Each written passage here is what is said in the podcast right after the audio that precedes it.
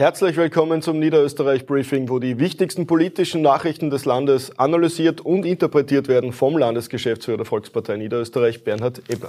Grüß Gott. Franz Schnabel ist dafür bekannt, dass er sehr, sehr viel äh, twittert. Äh, jetzt hat er auch etwas zu sagen gehabt, nämlich massive Kritik an Wien und an Michael Ludwig. Was sagst du da dazu? Ja, scheinbar brodelt es in der SPÖ äh, gewaltig, auch zwischen den Ländern, wie man da jetzt auch sehen kann. Äh, während unsere Landeshauptfrau mit dem äh, Michael Ludwig, mit dem Bürgermeister von Wien, ein, ein, sehr gutes Verhältnis hat und da immer wieder auch Themen auch abspricht, ein Miteinander auch lebt, äh, ist das scheinbar in der SPÖ nicht der Fall. Die SPÖ Niederösterreich hat jetzt ja sehr lautstark äh, den Michael Ludwig, den Bürgermeister von Wien, auch kritisiert. Der Franz Schnabel fällt ja immer wieder auf mit äh, pointierten Aussagen in Twitter, jetzt gegen den eigenen Parteikollegen. Äh, ich bin gespannt, wie sich das weiterentwickelt. Wir mischen sie da klarerweise nicht ein. Das ist parteiintern in der SPÖ zu regeln. Äh, schauen wir mal.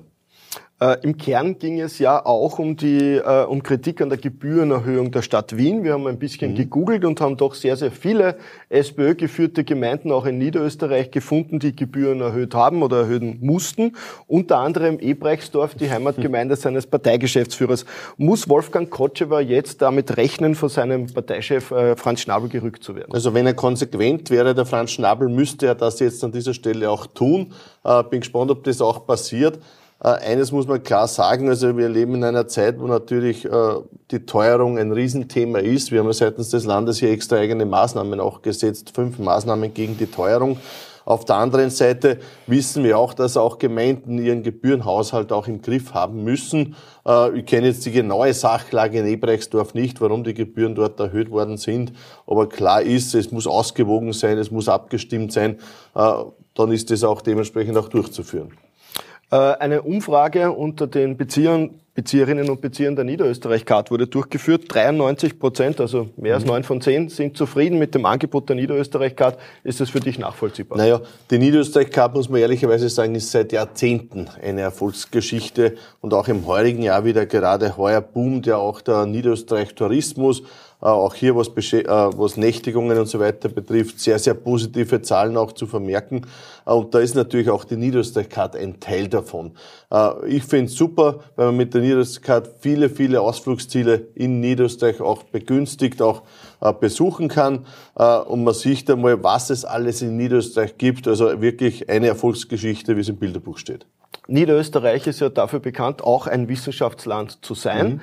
Mhm. Äh, jetzt gibt es eine Initiative unserer Landeshauptfrau, um die Wissenschaft und die Angebote äh, den Landsleuten noch näher zu bringen. Worum geht's da? Ja, es ist halt oft die Herausforderung, dass die Wissenschaft, die ja sehr im Detail arbeitet, dass das auch richtig kommuniziert wird, dass die Bürgerinnen und Bürger das auch mitbekommen und dass sie das auch mitverfolgen können.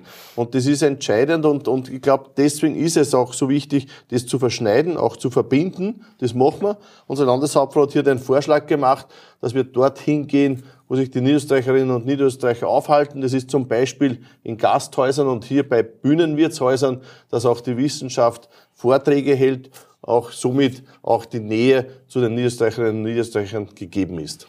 Äh, das Land Niederösterreich hat einen neuen Statistikfolder herausgebracht. Niederösterreich in Zahlen. Was ist deine persönliche Lieblingsstatistik äh, aus bzw. für Niederösterreich? Ja, es wurde sogar ein eigener Folder dazu gemacht. Es gibt ja auf der einen Seite das dicke Buch, wo alles drinnen steht und dann noch einen Folder. Ich habe mir den auch jetzt da durchgeschaut, wenn ich da lese, Arbeitslosenquote im Durchschnitt 2021 7,5 Prozent, ein toller Wert. Jetzt wissen wir 2022 aktuell liegen wir noch weiter drunter. Wir haben Bezirke, wo Vollbeschäftigung ist, also wirklich eine tolle Entwicklung. Also wenn man da reinschaut, die Bevölkerungszahlen anschaut, die Bevölkerungsentwicklung, die Wirtschaftsentwicklung, die eine sehr, sehr, sehr gute ist im Jahr 2021, da stellen wir fest, es ist gut, dass es diesen Folder gibt, es ist gut, dass es dieses Statistikhandbuch gibt, wo alles zusammengetragen ist, wo man sich gut informieren kann über Niederösterreich. Gute Zahlen gibt es angeblich auch vom niederösterreichischen Schulstaat Geld. Also es wird sehr, sehr viel beantragt. Was sagst du dazu? Ja, seit 16. August, äh, also seit letzter Woche, kann man ja das Schulstartgeld beantragen. Äh, es sind in den ersten Tagen sensationelle Zahlen gewesen. Oder am ersten Tag, glaube ich, 30.000, die äh, hier bereits den Antrag gestellt haben. Das System ist hält, das System ist fit online überhaupt perfekt zum Abwickeln. Ganz, ganz einfache Schritte, die jeder bedienen kann.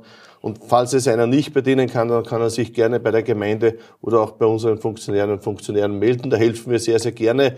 Wie gesagt, Schulstartgeld, eine Erfolgsgeschichte für Niederösterreich. Ja, mit dem Aufruf, das Schulstartgeld zu beantragen, sagen wir vielen lieben Dank fürs Zusehen.